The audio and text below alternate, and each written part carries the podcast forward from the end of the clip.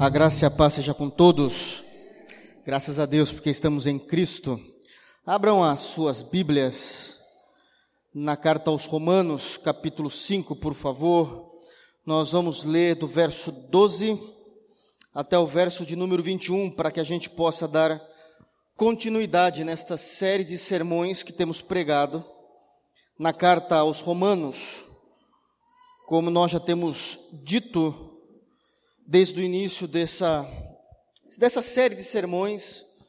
A carta aos Romanos é a carta mais doutrinária de todo o Novo Testamento, possivelmente a carta que muitos irmãos mais simples no conhecimento bíblico teriam algumas dificuldades para compreender o contexto dela e toda a doutrina imposta nela, mas pela graça de Deus nós vamos expondo texto a texto para a compreensão da igreja e aquilo que o Senhor espera de nós, amém? Romanos capítulo 5, do verso 12 até o verso de número 21, diz assim o texto: Pelo que, como por um homem entrou o pecado no mundo e pelo pecado a morte, assim também a morte passou a todos os homens, por isso que todos pecaram. Porque até a lei estava o pecado no mundo, mas o pecado não é imputado não havendo lei. No entanto, a morte reinou desde Adão até Moisés, até sobre aqueles que não pecaram à semelhança da transgressão de Adão, o qual é a figura daquele que havia de vir. Mas não é assim o dom gratuito como a ofensa, porque se pela ofensa de um morreram muitos, muito mais a graça de Deus e o dom pela graça, que é de um só homem, Jesus Cristo, abundou sobre muitos. E não foi assim o dom como a ofensa, por um só que pecou porque o juízo veio de uma só ofensa, na verdade, para condenação, mas o dom gratuito veio de muitas ofensas para justificação. Porque se pela ofensa de um só a morte reinou por esse, muito mais os que recebem, recebem a abundância da graça e o dom da justiça reinarão em vida por um só, Jesus Cristo. Pois assim como por uma só ofensa veio o juízo sobre todos os homens para condenação, Assim também, por um só ato de justiça, veio a graça sobre todos os homens para justificação de vida. Porque, como pela desobediência de um só homem muitos foram feitos pecadores, assim pela obediência de um muitos serão feitos justos. Veio, porém, a lei para que a ofensa abundasse, mas onde o pecado abundou, superabundou a graça, para que, assim como o pecado reinou na morte, também a graça reinasse pela justiça para a vida eterna, por Cristo Jesus, nosso Senhor. Amém? Feche seus olhos, vamos orar.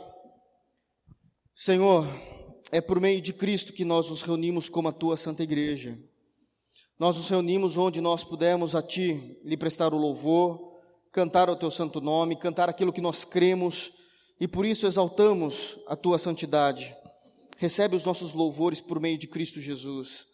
Agora nós iremos nos deliciar, Deus, ao ouvir a tua santa palavra. Se conosco, Pai, que isso seja também um modelo da nossa adoração a Ti, onde com alegria iremos aprender de Ti e aprender mais e mais da verdade. É no nome de Jesus que nós oramos, pedindo que o Teu Espírito venha agir em cada coração aqui presente, no santo nome de Jesus. Amém. Amém, meus irmãos. Graças a Deus. Pois bem, ah, nós temos falado então já há um tempo sobre a carta aos Romanos mas nós precisamos sempre entender que, como nós estamos fazendo essa série de sermões que é chamado de sermões expositivos, isso é, seguindo os textos para a compreensão bíblica, nós precisamos compreender que tudo tem um contexto. Então, tudo aquilo que nós vamos falar aqui, obviamente que está interligado aos capítulos anteriores, embora nós não precisamos necessariamente compreender o que os capítulos falaram, mas para aqueles que têm acompanhado vão ter uma uma amplitude de conhecimento muito maior e muito mais profundo daquilo que nós temos falado.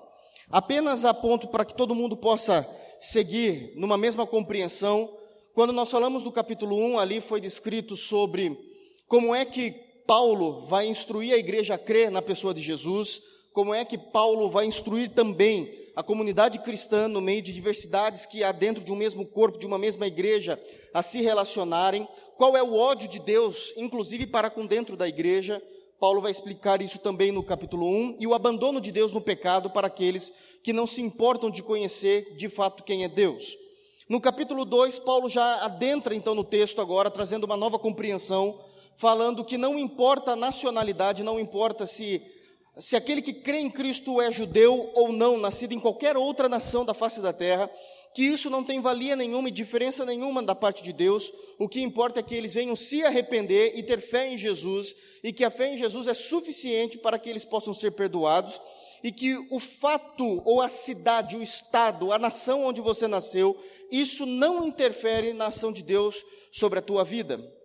No capítulo 3, ele deixando ainda e continuando essa informação de que não importa onde você tenha nascido, mesmo assim você é um pecador. Agora Paulo vai trazer a anatomia do ser humano caído. O capítulo 3 é inteirinho destinado a isso, a falar daquilo que nós, como batistas reformados, cremos como depravação total.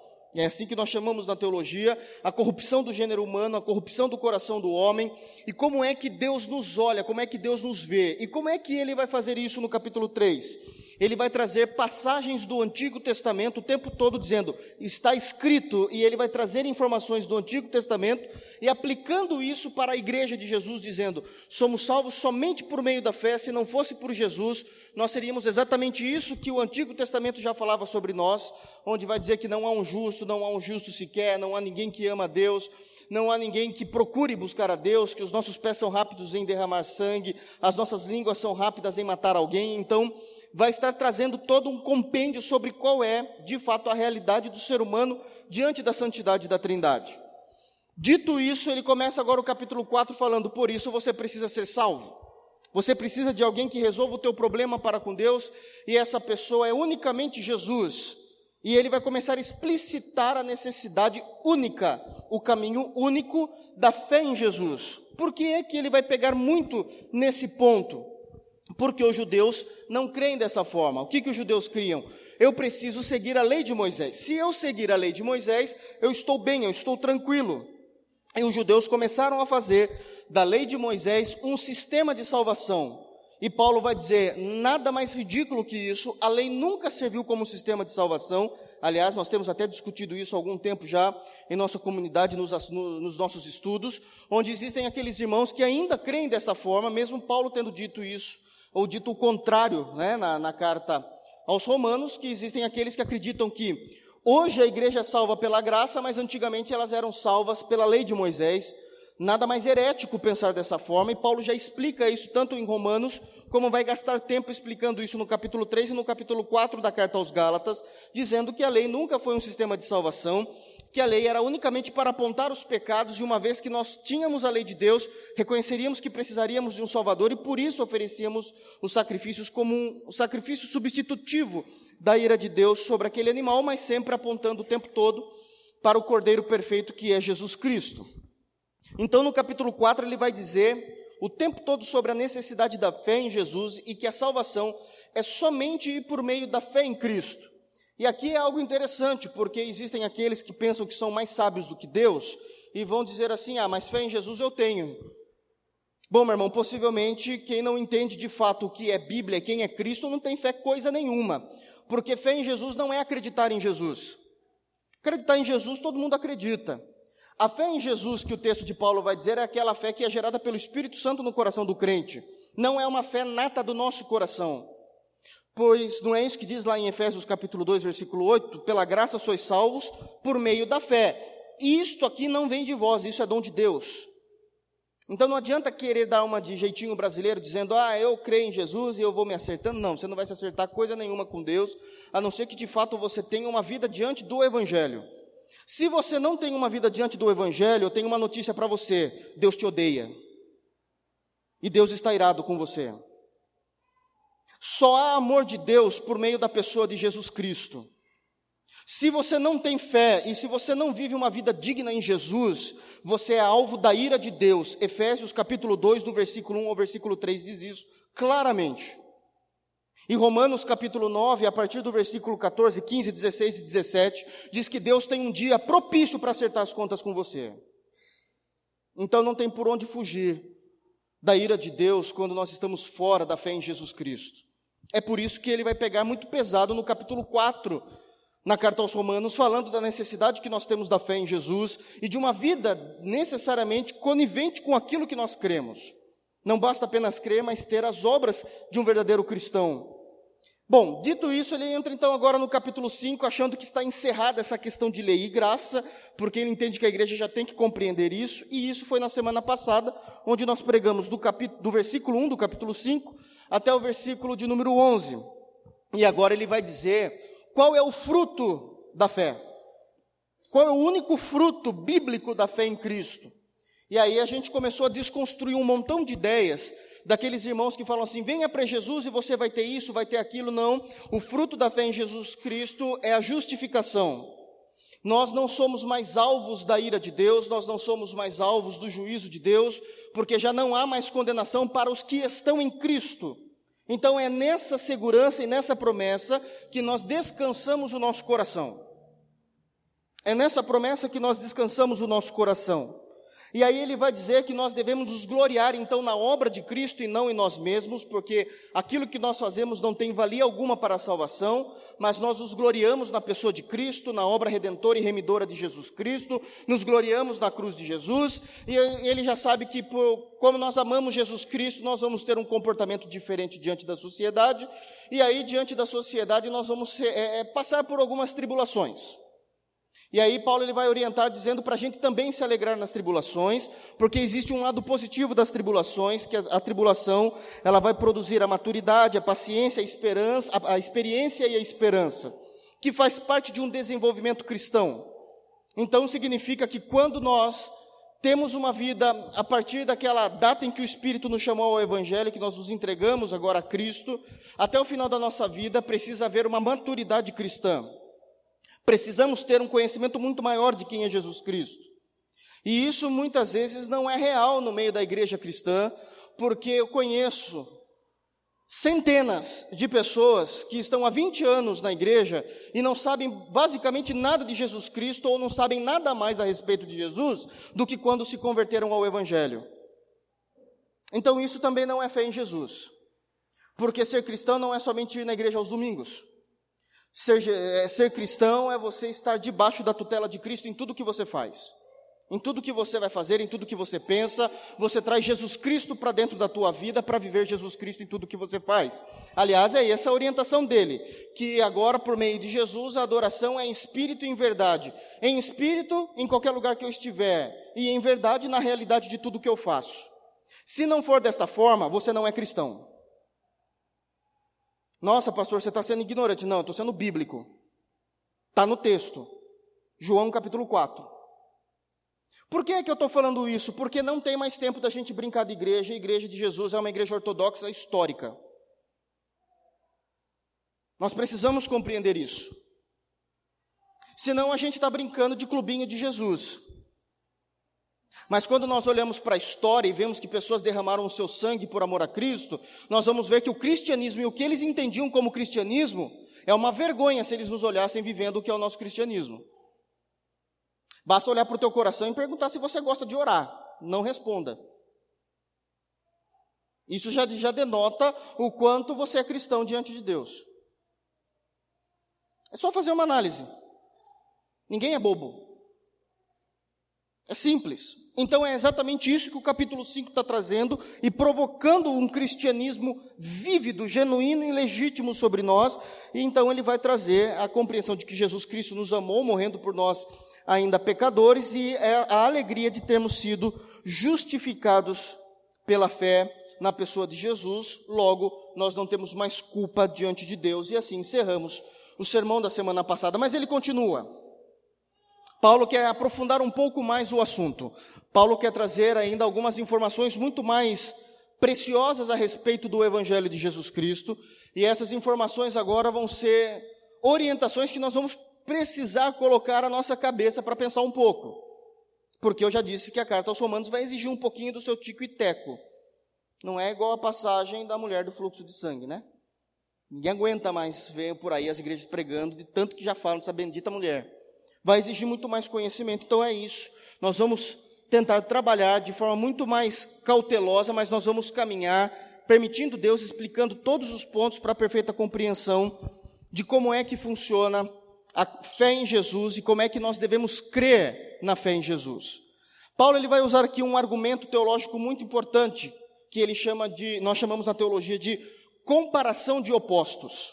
É assim que funciona uma estrutura grega no capítulo 5 de Romanos, onde tem a, essa comparação dos opostos. Ele vai sempre o tempo todo trazer lei e graça, Moisés e Jesus, Adão e Jesus, e ele vai dizer que existe uma comparação nos opostos, porém ele vai corrigir o tempo todo dizendo que nós não devemos fazer comparações, aqui que está o problema, comparações lineares.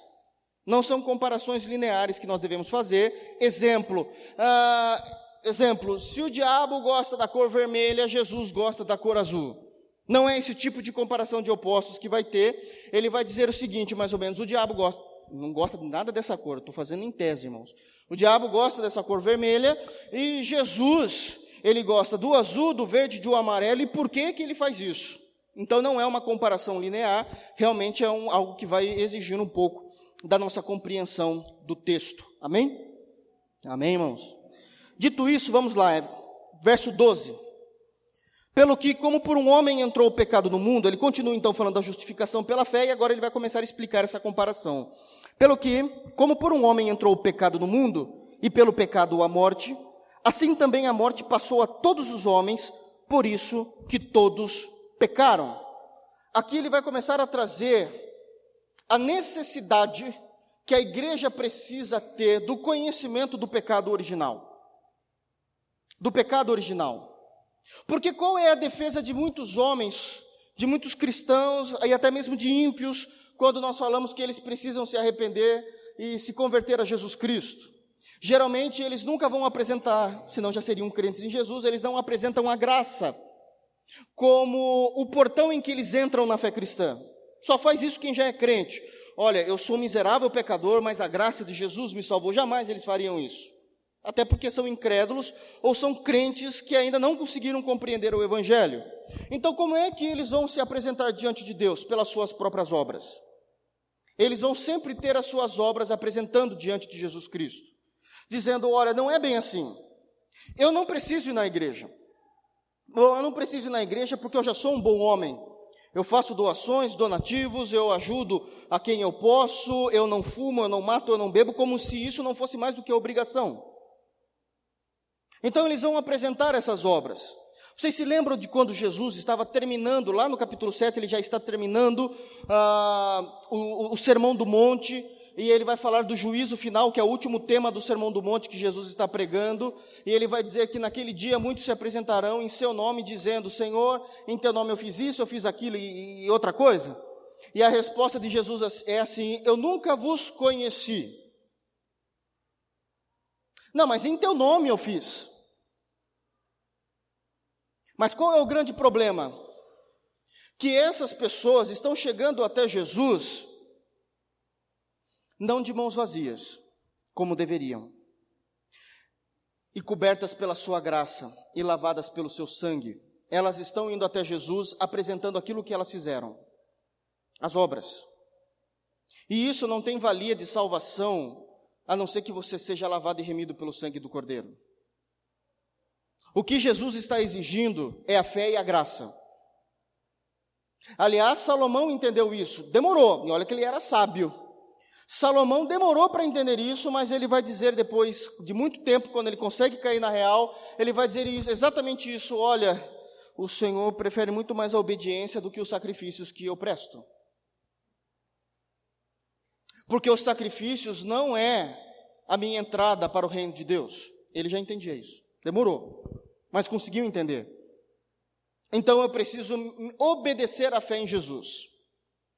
E é exatamente nisso que Paulo começa a pegar agora, para que a gente venha se aprofundar nesse ponto. Você precisa de Jesus, por mais que você se julgue mais santo do que os outros, porque a tua natureza já é pecaminosa. Não importa se você não mata, se você não bebe, se você não fuma, se você não trafica, se você não furta, não importa se você não trai a sua esposa, se a esposa não trai o seu esposo, não importa isso. A tua natureza é caída.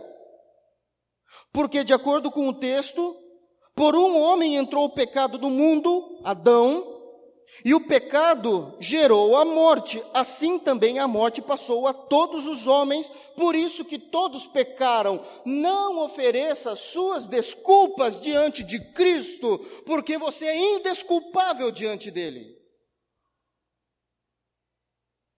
Você é indesculpável. Não tem um único ponto da sua vida, da tua alma, da tua mente, que não seja contaminada pelo pecado. E somente Jesus Cristo pode resolver esse problema com Deus que você tem e que eu tenho. Isto é cristianismo bíblico. É essa a mensagem do Evangelho. Você está profundamente sujo, morto no seu próprio pecado. Independente se você consegue olhar para pessoas que de fato, realmente são piores do que você moralmente falando. Ainda assim, você é culpado diante de Deus, porque você provém de uma raça de pecadores.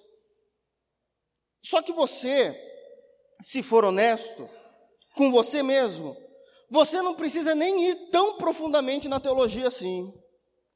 É só olhar para o teu coração, não precisa nem olhar para Adão. Eu costumo falar dessa forma. Quando você foi pecar, o Adão não apareceu atrás de você te empurrando ao pecado. Você pecou independente da pessoa do Adão.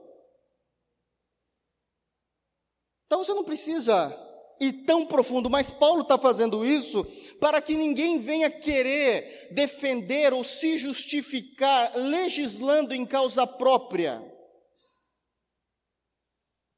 Mas precisamos compreender a partir de Romanos, como Charles Spurgeon já defendia. Ele falava que ele se achegou a Cristo com as mãos vazias, ou se alguém perguntasse, mas em mãos vazias você não consegue chegar, você tem que levar alguma coisa. Então ele dizia: então eu levo a cruz. Porque a cruz me justifica. Não há nada em mim. Não tem nada comigo. Eu sou alvo, por natureza, de acordo com Efésios 2, versículo 1 a 3, da ira de Deus. Então, cristianismo, irmãos, ele é extremamente fundamentalista e ortodoxo no que se refere à questão de como cremos em Jesus. Essa é a nossa fé em Jesus. Nós não nos reunimos. Você pode procurar isso nos livros de história. Nós, a igreja de Jesus, não se reúne em culto, estou falando de culto, não se reúne em culto por causa de bênçãos, de prosperidades, de campanhas. A igreja de Jesus se reúne porque reconhece que nós fomos salvos da ira de Deus e agora nós queremos lhe prestar culto. Aliás, é assim que chama. Porque algumas igrejas deixaram do uso tradicional da palavra culto para reuniões. Porque na reunião você faz o que você quer. Na reunião você aborda qual tema você quer. Mas o culto tem um objetivo: é eu prestar culto a quem deve, a quem lhe é devido. Então nós não fazemos reuniões, não, nós fazemos culto a Deus, porque compreendemos o que Romanos está gritando há anos e ninguém lê Romanos para nós. Muito dificilmente. Ninguém explica o que é que Paulo estava querendo que todos os cristãos compreendessem como regra de fé e liturgia de culto? Não há nada em você. E é por isso que nós nos reunimos para se alegrar em Cristo. É por isso que nós ceiamos em Cristo, trazendo à memória tudo aquilo que Ele nos fez. É por isso que nós somos batizados nas águas como um memorial do meu recomeço de vida ou do meu começo de vida para com Cristo. Para com Cristo. Aí, por falta de conhecimento, a gente pega as duas ordenanças da igreja, batismo nas águas e a ceia do Senhor, E a gente transforma isso em bênção também. Então, quando você cair nas águas do batismo, você vai ser curado. Não, não vai ser curado coisa nenhuma. Você é batizado simplesmente para confessar Cristo. Ou quando você tomar a ceia, você vai receber aí um, não vai receber coisa nenhuma. A ceia não é mística, a ceia é uma questão onde nós trazemos à memória a cruz de Cristo. Mas então é chato se é chato, é porque você não é crente. Porque o crente entende isso. O cristão convertido, com consciência do que ele foi perdoado e livre da justa ira de Deus, se alegra em poder ceiar, sentar com Cristo à mesa, para relembrar e trazer à memória o momento que Cristo resgatou das trevas e isso deve alegrar o nosso coração. É isso que Romanos está dizendo. E ele continua. Porque até a lei, e aqui é terrível, eu sei que eu vou entrar em textos aqui que eu já comentei algumas coisas por cima, mas aqui não vai ter como fugir. Porque até a lei, na sua Bíblia, eu, eu, eu, eu não quero ser metódico, mas eu preciso. Antes da palavra lei na sua Bíblia tem um A com crase. Eu não quero ensinar português, mas antes que alguém fale, ah, eu esqueci, para que serve a crase? É porque está falando justamente da lei, não é até chegar à lei.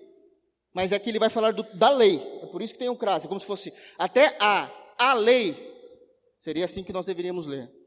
Então, porque até a lei, agora ele vai falar da lei específica, estava o pecado no mundo. Mas o pecado não é imputado não havendo lei. Eu quero falar só da primeira parte agora.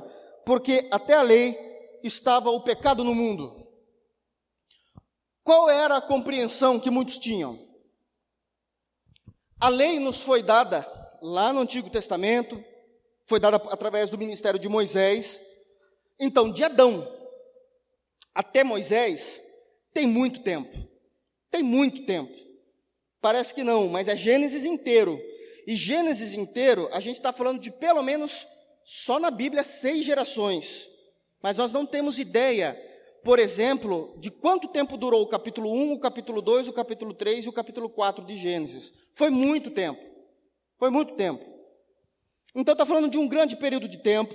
E alguns pensam assim: bom, até depois da lei, o pecado é real. Porque a lei vai dizer o que é errado, e uma vez que eu transgrido aquela lei, não matarás. Matei alguém? Bom, transgredi, eu sei que isso é pecado. Mas tinha alguns espertinhos naquele período, e também tinha alguns ignorantes que nem conseguia pensar isso, que ficavam achando o seguinte: antes da lei é tudo tranquilo, porque não pode ser pecado não havendo necessariamente uma lei. E Paulo vai trazer uma compreensão drástica do assunto de como nós precisamos ter uma vida com Jesus e a fé em Jesus. Porque ele vai trazer algumas compreensões que muitas vezes foge do nosso pensamento teológico cotidiano. Porque quando ele diz, porque até a lei estava o pecado no mundo, ele quer dizer o seguinte: se vocês acham que a lei foi ela que forjou o que era pecado ou não, e de fato isso é, seria óbvio.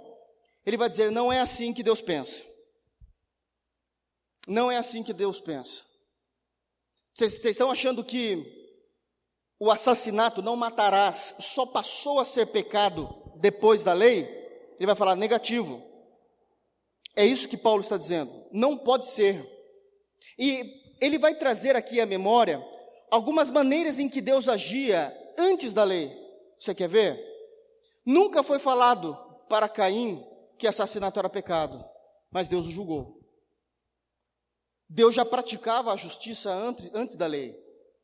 Quando Deus percebeu que a iniquidade cresceu no coração da raça humana, ele mandou o dilúvio. Ele mandou o dilúvio já realizando também a sua justiça. Ele conseguiu fazer isso. Quando ele percebeu que Faraó estava assolando o seu povo, ele endureceu o coração de Faraó. Quando Abimeleque, por culpa do Abraão, que foi um frouxo, falou: Não, Sara não é minha, minha, mulher, minha prima. E Abimeleque fala: Bom, se ela é tua prima, eu posso casar com ela, não é, é tua esposa.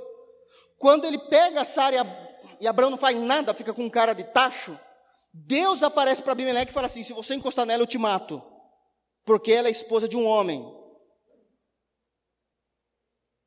Então, espera aí, Deus já praticava a justiça e requeria fé nele antes da lei.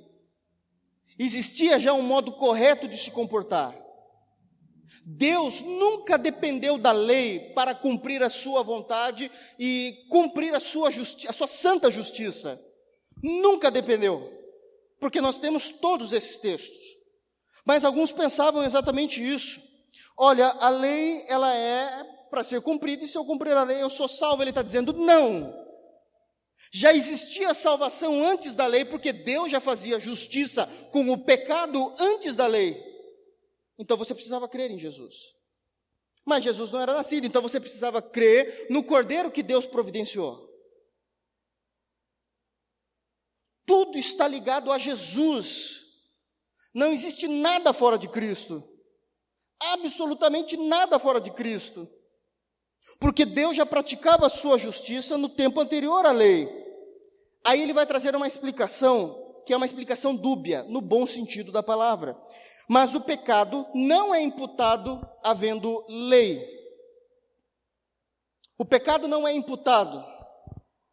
Primeiro ponto, nós vamos perceber que antes da lei, mesmo Deus, agindo severamente em casos específicos, deixou muitos pecadores também livres de seus erros, porque aqueles pecados na consciência de Deus não atingia a sua ira como deveria.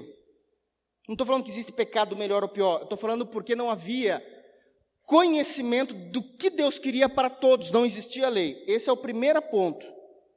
Mas o segundo, o segundo ponto desse texto, quando vai dizer, mas o pecado não é imputado não havendo lei, significa o seguinte: não existindo lei, você mesmo não imputa o pecado que você está fazendo.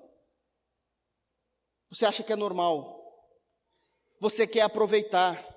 Olha para o direito. Qual é a grande expertise dos grandes advogados?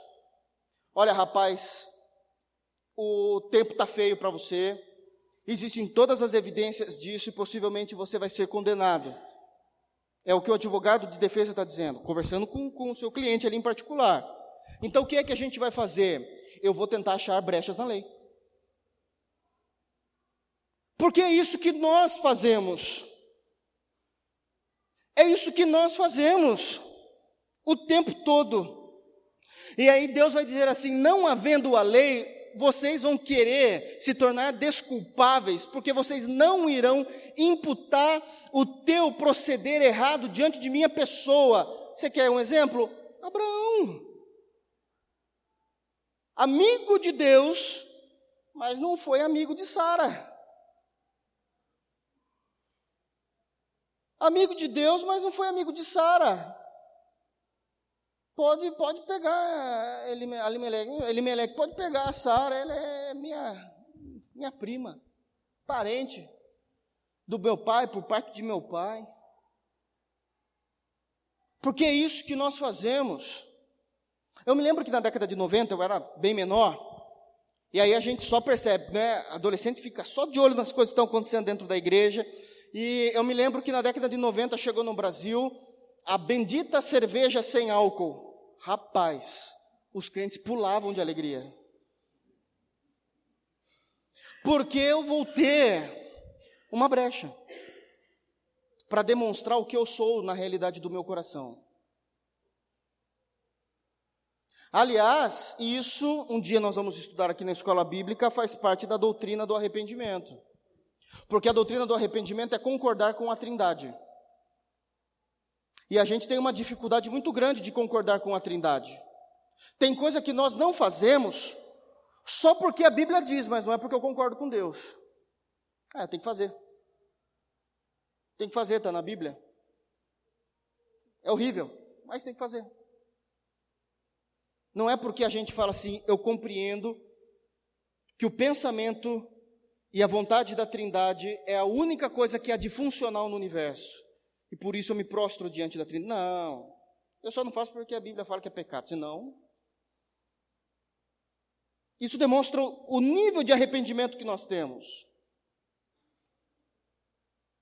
Então ele vai dizer: então, não havendo a lei, você seria mau caráter o suficiente para não imputar em você que tal situação, tal comportamento, tal premissa é pecado. Você não conseguiria fazer isso.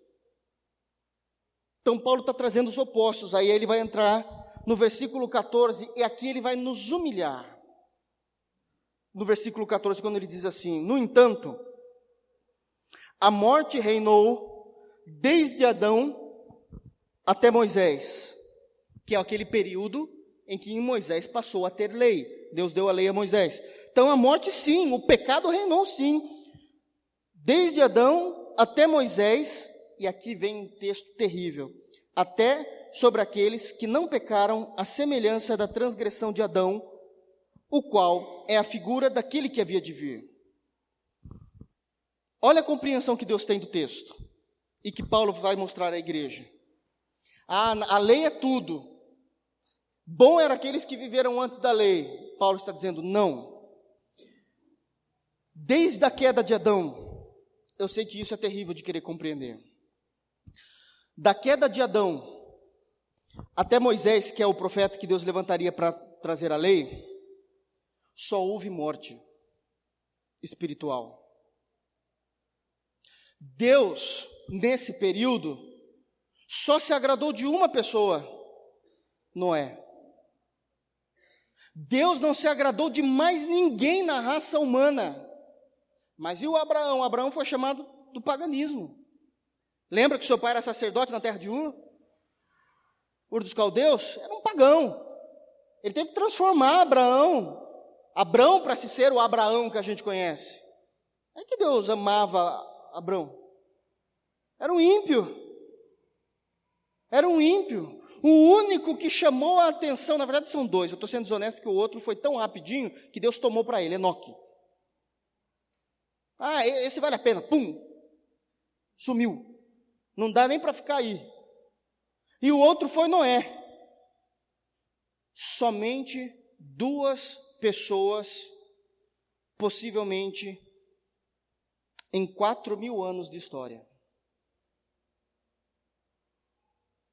e a gente brincando que salvação é fácil.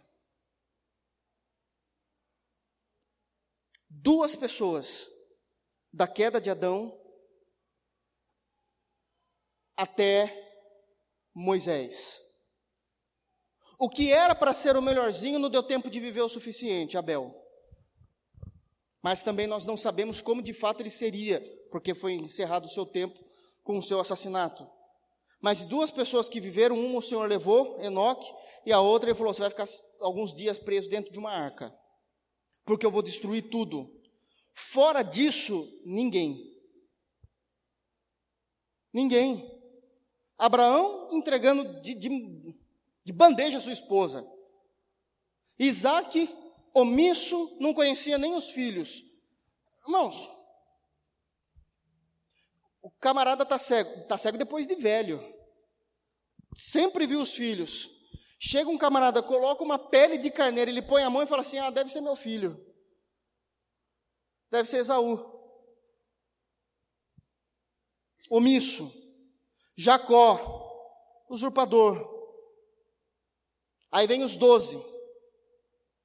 Venderam o irmão. O que, que, que tem de bom nisso? E a gente achando que salvação é assunto do passado. Paulo está falando, é disso, sempre reinou a morte até a lei. Irmãos, no Novo Testamento, cidades inteiras, cidades inteiras não creram em Jesus porque Deus não queria. Porque o próprio Jesus disse: Olha, ai de ti, Corazim, ai de ti, Betsaida, porque se em ti fossem feitos os sinais que foram feitos em Sodoma e Gomorra, vocês teriam se arrependido. Olha o segredo, por que, que o Senhor não foi lá e fez então? Se é só fazer os sinais, eles iam crer, seriam salvos, mas Jesus não fez. Cidades inteiras sumiram da história porque Cristo não queria salvá-las. A nação de Edom destruída, e Deus dizendo: se vocês se levantarem, eu destruo de novo. O que é que Paulo está fazendo contando isso? Trazendo a seriedade que nós precisamos ter na nossa fé em Jesus Cristo diariamente. De não abrirmos mão da nossa fé e ele vai trazer uma palavra terrível quando ele vai dizer, no entanto, a morte reinou de Adão até Moisés. Aí ele vai dizer assim: até sobre aqueles que não pecaram a semelhança da transgressão de Adão. Aí você para para pensar e fala assim: o que que Adão fez? Vamos para o Gênesis. Daí a gente abre lá em Gênesis, capítulo 3, que vai falar dessa queda. E a gente vai ver que Adão não fez não fez muita coisa aos nossos olhos.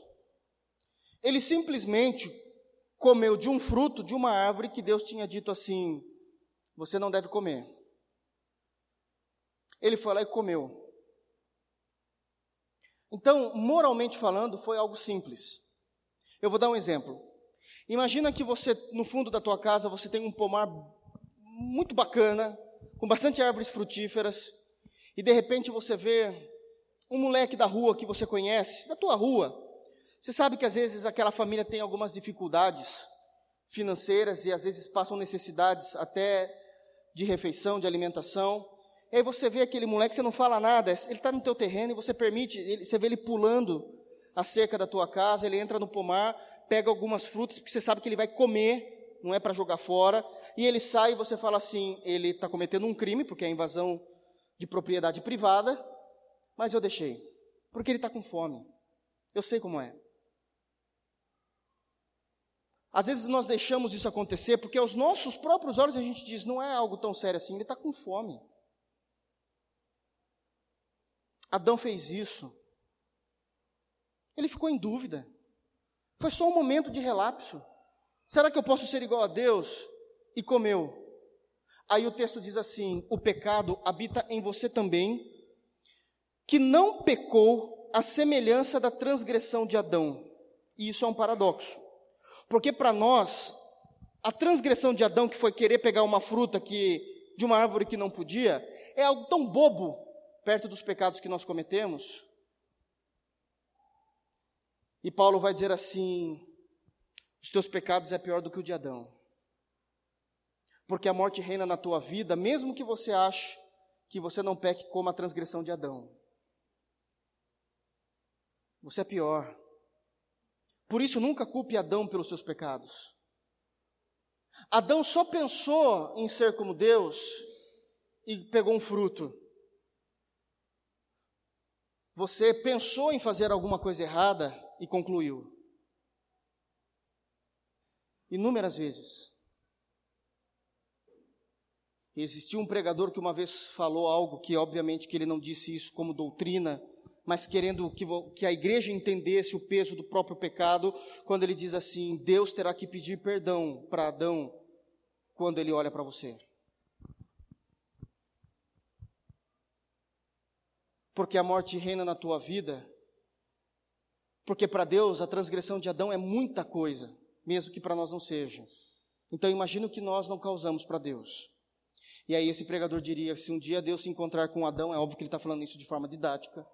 Se Deus um dia encontrar Adão, ele tem que pedir perdão para Adão, porque quando ele orar para você, ele vai dizer: Adão, você é um santo. Essa é a necessidade que nós temos da fé em Cristo. Porque a morte reina em nós até sobre aqueles que não pecaram à semelhança de Adão. Aqui também está incluso os recém-nascidos. São aqueles que não conseguiram nem ter tempo de pecar, mas ainda são pecadores diante de Deus por causa da raça humana. Paulo está colocando todo mundo debaixo do pecado, dizendo eles precisam da fé em Jesus. Eles precisam da fé em Cristo. Isso é extremamente sério. É essa fé que manteve os mártires firmados em Cristo no momento de sua morte. Se não fosse esse tipo de fé, negariam Cristo de forma muito rápida, de forma muito simples. Então a morte reina. E qual é a figura daquele, desse Adão, que é a figura daquele que havia de vir? E aqui vai começar as comparações dos opostos. Então ele vai dizer assim: mas não é assim o dom gratuito como ofensa. Aqui a gente precisa definir. A palavra dom é a graça. Não é assim a graça, esse dom, essa disposição do coração de Deus, como ofensa. A palavra ofensa no grego é pecado porque o pecado é uma ofensa contra a trindade. Então a palavra ofensa é pecado. Então ele vai começar a fazer as comparações, mas não é assim a graça gratuita como o pecado. E aí ele vai começar a fazer as comparações e começar a explicação da parte de Cristo. Porque se, pela, se pelo pecado, eu vou ler pecado fica mais simples. Porque se pelo pecado de um morreram muitos, muito mais a graça de Deus e o dom pela graça, que é de um só homem, Jesus Cristo, abundou sobre muitos. E aqui o português não consegue trazer a realidade do texto, e aí a gente precisa ir para o grego. Então eu vou explicar para vocês. Existem, a partir do versículo 15, várias vezes a repetição da palavra muitos. Muito para tudo. Mas Paulo está fazendo um jogo de palavras no grego que no português não há muito é muito no, no, no português. É, não dá para substituir essa palavra. É muito. É muito, é muito, muito é muito. Mas no grego existem duas palavras para, para, para, para trazer, denotar, nós falamos, né, um conjunto grande de pessoas, um específico de pessoas. E isso também significa muito. Então no grego nós temos a palavra que é aquilo que no português nós conhecemos como plural, que é pleuri em grego, que significa realmente o plural, a totalidade das pessoas, no grego. E temos a palavra, acho que ninguém sabia que essa palavra é grega, multi. Multi. Sabe quando as irmãs compram um produto de limpeza e fala que é de multiuso? Aí o homem é meu xarope. A multiuso vale para tudo. As irmãs falam: não, não, não, não. É multiuso somente numa, numa classe de objetos. Aqui, ó. É só para inox, para ferro, isso aqui dá. Mas não dá para passar em outro lugar, não. Vai manchar. Porque o multi é, é, vai, vai denominar que serve para várias situações específicas, mas não para o todo. Diferente do pleuri, que é plural, que é todo mundo. Paulo está brincando com essas palavras aqui no grego. Então a gente poderia ler mais ou menos assim: 15. Não é assim a graça gratuita como o pecado, porque se pelo pecado de um morreram pleuri, todos da raça humana, aí ele vai colocar multi, multi, muito mais a graça de Deus e o dom pela graça de um só homem, Jesus Cristo, abundou sobre multi pessoas específicas. Vocês se lembram que na escola bíblica dominical nós trabalhávamos com um conceito de que o alcance do pecado de Adão, quantitativamente falando, era maior do que a obra redentora de Cristo? Se vocês não se lembrarem, eu peço demissão dessa igreja. Nós falávamos de quantitativamente. Mas qualitativamente a obra de Cristo é maior do que a de Adão, mas em quantidade, a ação, o rastro do pecado de Adão é muito maior do que o pecado, do que o pecado, do que a graça de Cristo. E aqui Paulo está dizendo isso literalmente, porém no grego, que fica mais fácil de compreender. Então ele vai dizer, no versículo 15, que pela ofensa de um Adão morreram, pleuri, todos Todos morreram. Mas multe mais a graça de Deus e o dom pela graça, a graça de Deus, essa disposição em nos salvar, e o presente da graça, Cristo na cruz, que é de um só homem, Jesus Cristo, abundou sobre multe. Sobre o seu povo específico. Quantitativamente, o ato de Adão foi maior do que a obra redentora de Cristo, porque Cristo não salvou todos na cruz, mas o seu povo. Para quem é calvinista, consegue entender isso de forma melhor.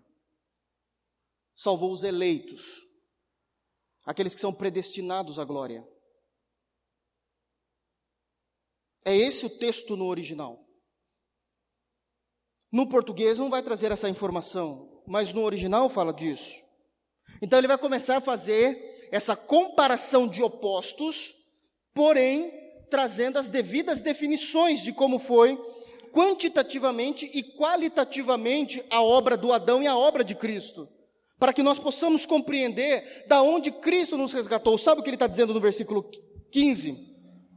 O que Adão cometeu atingiu não somente a tua vida, como toda a raça humana. Voltando lá no capítulo 3, todos pecaram e destituídos estão da glória de Deus.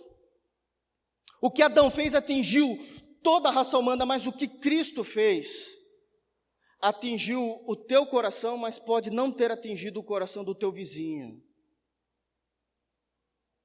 E esse é o motivo para você se levantar todos os dias tendo uma fé em Jesus.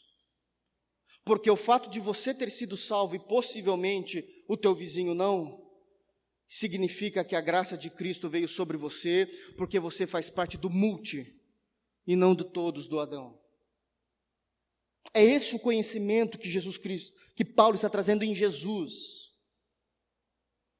A oportunidade de sermos igreja, a oportunidade de termos fé no Filho de Deus porque isso não vem de nós, é a estrutura do Evangelho que ele está aplicando isso no capítulo 5 e ele continua, novamente, o tempo todo em comparativo. E não foi assim o dom, a salvação, a graça, como o pecado. Por um só que pecou, porque o juízo veio de um só pecado, na verdade. O pecado de Adão trouxe juízo sobre toda a raça humana, para condenação. Mas a graça gratuita veio de muitas ofensas para justificação. Agora ele está falando de poder e glória. Parece que fica estranho, não estou entendendo, então eu explico. Um pecado que Adão cometeu mirou o trono de Jeová sobre toda a raça humana para condenação. Eu vou julgar vocês e todos serão condenados, porque nós nós somos exemplos de Adão o tempo todo, nós pecamos. Então o trono de Deus se, se virou contra a raça humana. O problema é que a gente continuou pecando. Não foi como Adão, que foi julgado no ato do primeiro pecado. E nós estamos cometendo muito mais pecados do que Adão na nossa história de vida. Muito mais. Aí veio a graça. E aqui está falando de poder e glória da cruz de Cristo. Porque Adão, por causa de um único pecado em si, foi julgado por Deus. E nós, mesmo depois de uma vida inteira de pecado, até que Jesus Cristo nos chamou ao Evangelho, a graça dele veio sobre nós e perdoou uma multidão de pecados. E isso denota que a graça de Cristo é superior ao pecado do homem. Paulo está dizendo: você precisa reter a sua fé em Jesus Cristo, porque a ação de Cristo, por mais que quantitativamente seja inferior à ação de Adão, que atingiu todos os homens, ela tem muito maior poder e muito maior glória, que consegue resolver o seu problema com o Pai, mesmo você tendo cometido pecados sucessivamente. Só que isso não nos alegra mais. Eu quero saber da minha casa, do meu carro, quando que eu vou ganhar, quando que eu vou determinar. E esse é um grande problema, porque se o evangelho de Jesus já não alegra mais o teu coração, significa que você está vivendo o evangelho falso.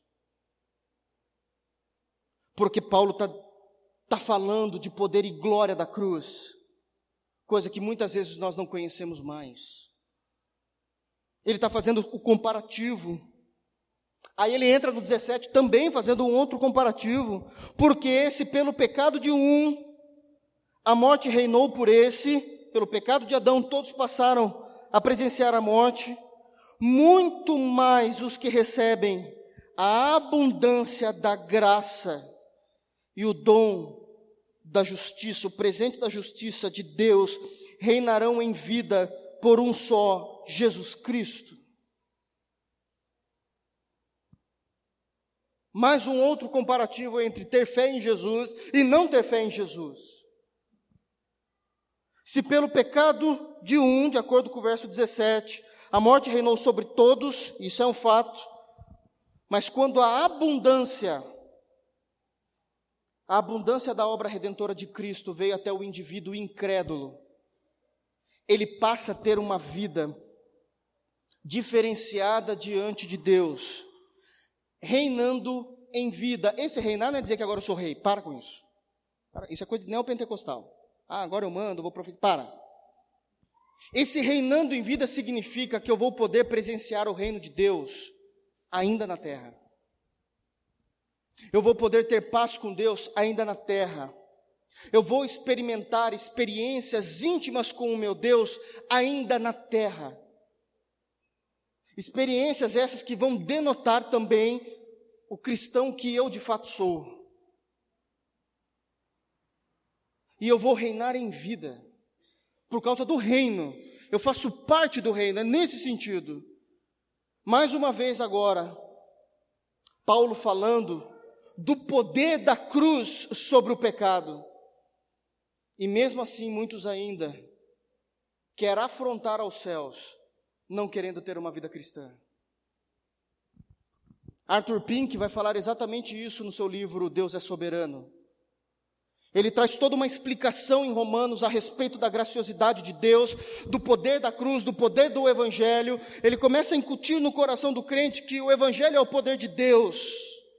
Como diz Paulo em Romanos 1, 16, 17, o Evangelho é o poder de Deus, por isso precisamos ter fé em Jesus e ter uma vida de devoção em Jesus. E ele termina aquele capítulo que ele escreve naquele livro dizendo assim: Por que, que você não tem uma vida de devocional diante de Deus? E ele, ele mesmo responde dizendo: Porque você ama ser uma afronta a Deus. Porque ainda você ama ofender a Deus, mesmo sabendo a verdade e não praticando.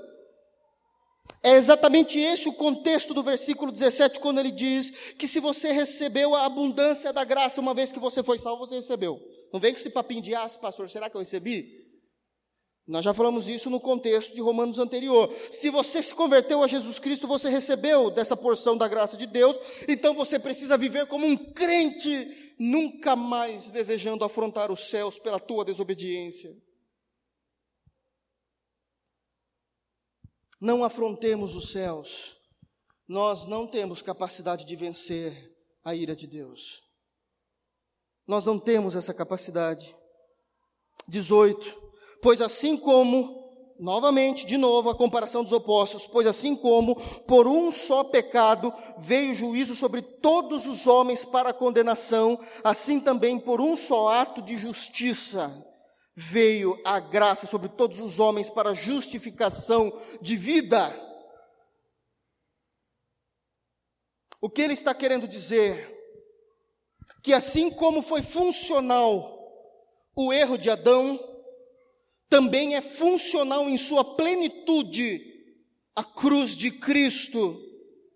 E esse é um problema que nós não conseguimos muitas vezes aceitar. Nós conseguimos entender que o pecado de Adão foi funcional. Eu olho para mim mesmo e vejo, realmente, eu me tornei um pecador. Eu peco porque eu amo, porque eu decido desobedecer e afrontar os céus. Mas muitas vezes nós não temos fé, ou lutamos contra a cruz de Cristo para acreditar que somente a cruz me justifica e me perdoa, e por isso que eu faço, eu incluo liturgias no culto a Deus para ajudar Jesus Cristo na sua salvação para a minha pessoa. Então, como que é? Eu sou um cristão, sou. Mas você crê em Jesus? Aí você vai dizer sim, eu creio, e a pessoa vai dizer, e o que mais? Qual o sacrifício? Qual jejum específico você está fazendo? O mais conhecido em é o de Daniel, 21 dias, blá blá blá. O que mais você está é somente a fé em Jesus e as boas obras que a Bíblia pede para nós realizarmos, porque já somos salvos e não para sermos salvos. Mas nós temos dificuldade para acreditar que somente, somente a cruz de Cristo seria suficiente. Alguns diriam é muito fácil. Fácil para quem não consegue entender tudo que Cristo passou. entendem a necessidade de conhecermos o Evangelho, para compreendermos Romanos e a, a, doutrina, a maneira como os crentes em Jesus precisam entender a salvação e a fé em Jesus. Não é assim, ah, é uma fé em Jesus, eu tenho fé em Jesus, eu acredito, Senhor, eu acredito. Tem toda uma questão de opostos colocado no texto para que a gente possa ser fundamentalista na fé cristã.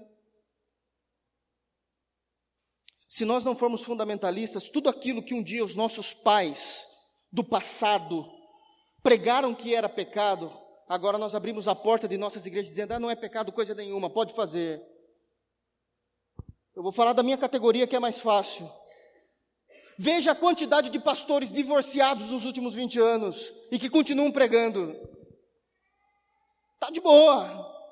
Se cantar, então, meu Deus do céu mesmo divorciado três vezes, tem um lugarzinho lá na Trindade, o quarta pessoa da Trindade. E a igreja não fala absolutamente nada.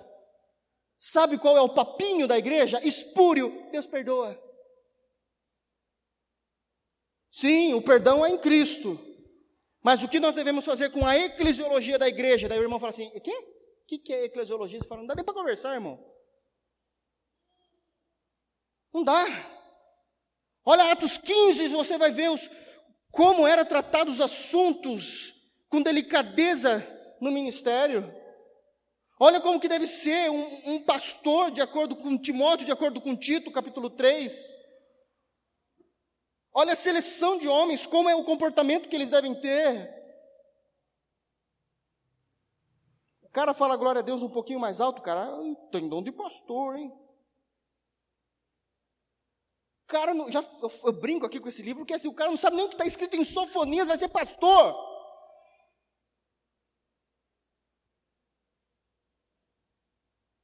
Isso é extremamente sério nos nossos dias. Extremamente sério. Foi só um ato de justiça e precisamos crer na segurança da cruz.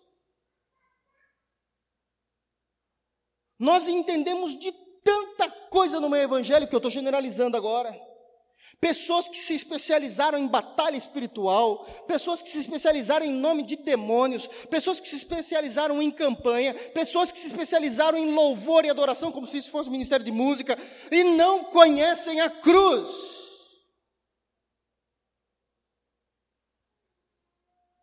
Não conhecem a cruz. Aí chega, como dizia meu avô, um Pedrobó das testemunhas de Jeová e fala assim: Você sabia que Jesus Cristo não foi morto numa cruz, foi só numa estaca? Aí você fala assim: Ai meu Deus, e agora? O que, que eu creio? Está 20 anos na igreja, não sabe, não sabe nada sobre a cruz. Sabe nada. A pessoa está tá vindo do mercado, Irmãos, eu já vi isso, muito crente fazendo isso. Está vindo do mercado para ir para casa. Sacolinha. A pessoa vê dois testemunhos de Jeová lá no fundo. Ele fala: Deixa eu acelerar meus passos, que se eles me parar, eu estou perdido. Na tua rua você tem medo das testemunhas de Jeová, porque você sabe que você não vai saber respondê-los. Aí você vai partir para ofensa. Vocês são do diabo, não sei o quê. E não sabe discutir com ele com Bíblia fala nome de demônio, você traz o catálogo, porque esse aqui faz isso, esse aqui faz aquilo, esse faz isso. Mas não conhecem a cruz. Não conhecem Romanos, a principal carta do Novo Testamento.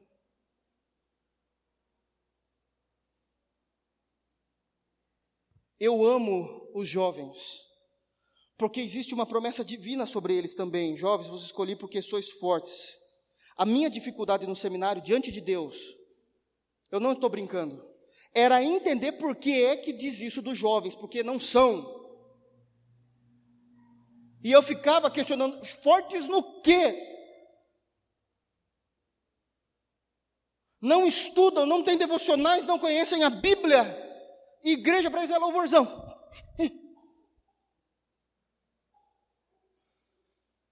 E aí até eu compreender que os jovens bíblicos, graças a Deus, não tinha nada a ver com vocês.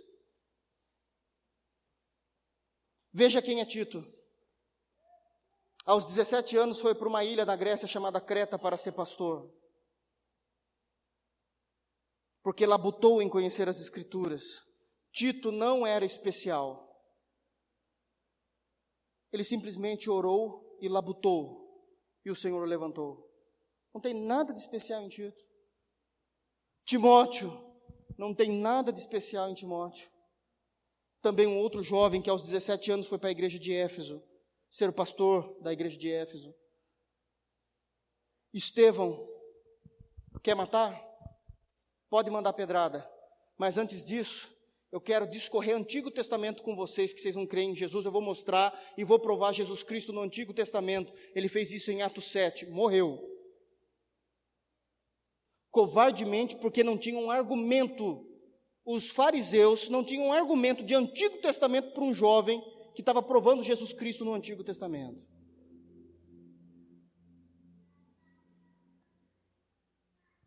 As coisas estão muito erradas. Por isso nós precisamos correr atrás para ter essa fé em Jesus. Precisamos correr atrás para ter essa fé em Jesus. 19, porque como pela desobediência de um só homem, Adão, muitos foram feitos pecadores, novamente se muitos, né?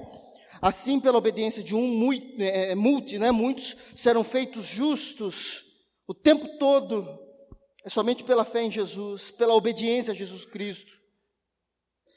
20, veio porém a lei, e aqui vem uma outra explicação da, do porquê da lei de Moisés. Veio, porém, a lei para que a ofensa abundasse, precisou Deus enviar a lei a Moisés, para que nós olhássemos para a lei e disséssemos: ah, como eu sou pecador. O pecado abundou em minha mente, porque eu consegui compreender o quão sou pecador por causa da lei. Porque eu era um covarde em olhar para mim mesmo e ver que eu estava agindo de forma errada, mesmo sem a lei. Mesmo sem a lei. Mas existe uma outra promessa da cruz, a comparação dos opostos, mas aonde o pecado abundou, superabundou a graça. Qualitativamente, a graça é extremamente superior ao pecado da lei. A graça, não importa o quanto eu estou afundado em tal pecado, a graça superabunda o teu pecado, te faz um homem de bem te faz um homem de bem, uma mulher de Deus, e agora eu estou diante de Cristo, diante do morto e do ressurreto, lhe prestando culto.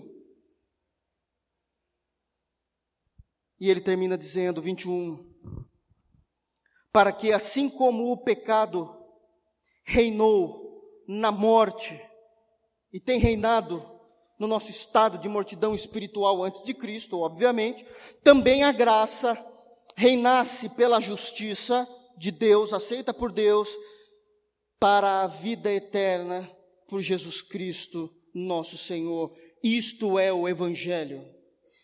Uma vez que nós vamos conseguir ou consigamos compreender a cruz e a crer no Cristo morto e ressurreto, essa graça de Deus vai fazer com que nós venhamos reinar em vida e viver a vida eterna quando partimos daqui.